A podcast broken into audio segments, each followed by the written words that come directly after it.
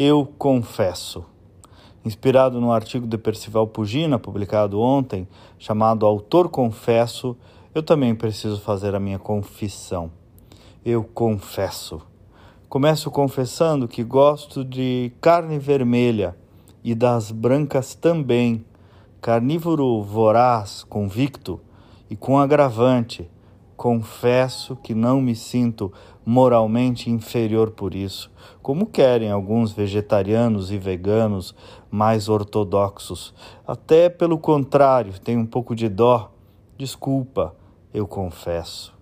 Confesso também que coloquei meu filho no futebol e minhas filhas no balé e na ginástica rítmica. Ele veste azul, do Grêmio. Elas vestem rosa, do Corpete. Desculpa. Ah, pior, pior. Confesso que não estimulei o guri a fazer balé e nem as meninas a fazerem futebol. Não adianta, melhor confessar de uma vez. Eu sei que isso não mudará suas escolhas e tendências, mas eu não me esforcei para estimular as tais novas experiências. Confesso também, perdão, perdão, Sou católico. Pior, católico apostólico romano. Pior ainda, praticante. Cometi até o desatino de tentar ir à missa durante a pandemia. A loucura de querer comungar, celebrar a presença do Cristo vivo. Me perdoem. Eu também sou empresário desde 2005. Prefiro me dizer empreendedor, mas falar empresário já entrega o crime de uma vez. Ah, sim, claro, sou capitalista. Não um tarado, não daqueles que acham que o mercado resolve tudo, não.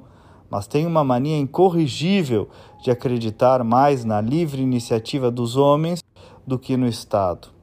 Ah, por fim, confesso, claro, que tenho uma inflexão intelectual conservadora.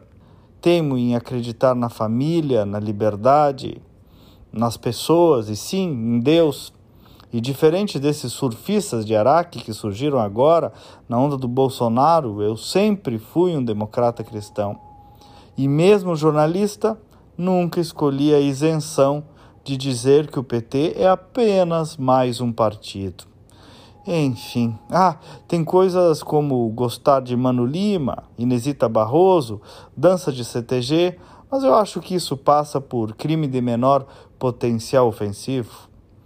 Mas confesso também, para desgosto do tribunal, que, mesmo sendo esse monstro, tenho uma incrível devoção à dignidade humana, à liberdade das escolhas morais e religiosas de cada um, à democracia e à paz. Confesso também que não sou vítima. Confesso no tribunal do politicamente correto, no qual já devo ter sido condenado há muitos anos que sou um brasileiro médio. Confesso que sou um brasileiro médio, a favor da liberdade, do respeito ao próximo, da democracia e da vida. Um condenado, convicto e feliz. Bom dia e até amanhã.